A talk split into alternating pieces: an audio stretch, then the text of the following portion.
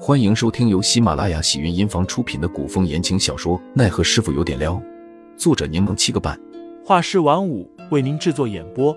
一场古言爱情、官场恩怨的大戏即将上演，欢迎订阅收听。第一百四十五章，好像有人上。齐远之指尖轻抚茶盏的边缘，答道或许是为了避免展露锋芒，而让别人的视线集中在你身上。：“启文更疑惑了。这样做有什么好处？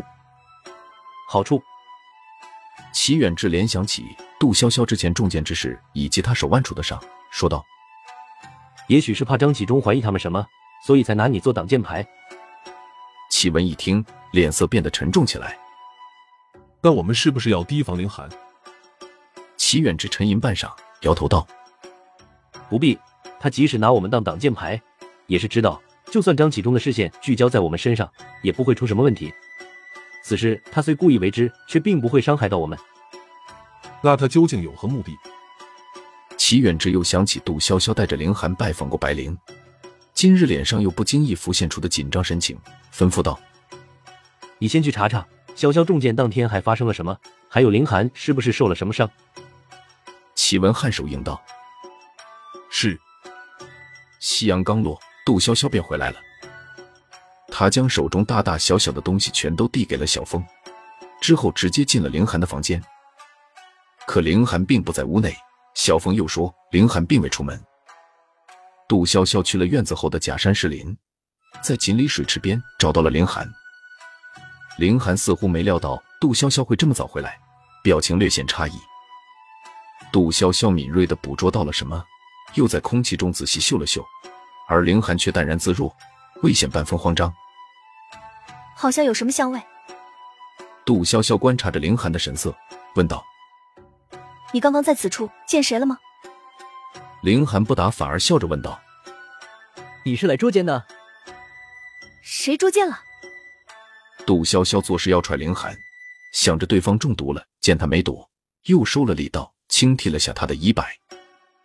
看来不用担心你毒气攻心，你状态好的很啊，还有心情开玩笑呢。凌寒听罢，在一旁的石头上坐了下来，抚着心口长叹了口气。若不是你提醒，我都忘了我多难受了。杜潇潇一听，忙过去伸手抚了抚他的胸口，问道怎么了？你身上疼啊？感觉冷得很，刚刚还出现幻觉了。见到你喊我管了喂鱼，：“凌寒一脸认真地盯着杜潇潇。”我到现在都搞不清楚，你是真实的还是我的幻觉？杜潇潇紧张地掀开凌寒的衣袖看了看，抬眸见凌寒一瞬不移地看着自己，忙将他的手放在自己脸上，说道我是真的，不信你捏捏。：“凌寒表情微怔，他不过是逗逗杜潇潇。若是往常，杜潇潇应当回怼自己几句，还顺带打上他两下，让他清醒。没想到他那好看的眉眼间满是担心，还一直询问自己情况。你还有什么症状啊？难不难受？有没有哪里疼？快点跟我说啊！凌寒一向隐忍，他知道杜潇潇看自己的眼神有多纯净，里面不掺杂男女之情，所以从未明显的表露过自己的感情。只有在控制不住或者极度担心对方之时，才会泄露一丝半缕。凌寒轻轻捏了下杜潇潇软弹白嫩的脸，笑着说好像是真的什么好像？我就是真的。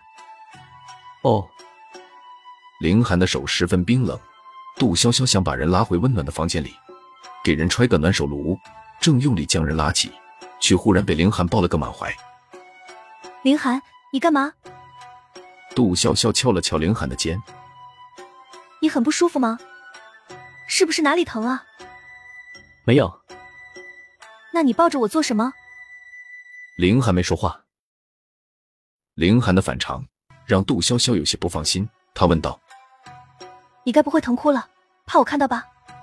放心，我不会嘲笑你的。：“凌寒无奈叹气。我就是感受一下，你是不是真实的？”杜潇潇便乖乖的让人抱了一会儿。然而浪漫的气氛还未发酵，凌寒便听怀里的人问道感受完了吗？是真实的吧？：“凌寒这才放开杜潇潇，脸上还带着几分无语与挫败。嗯，真的，脾气这么差，当然是真的。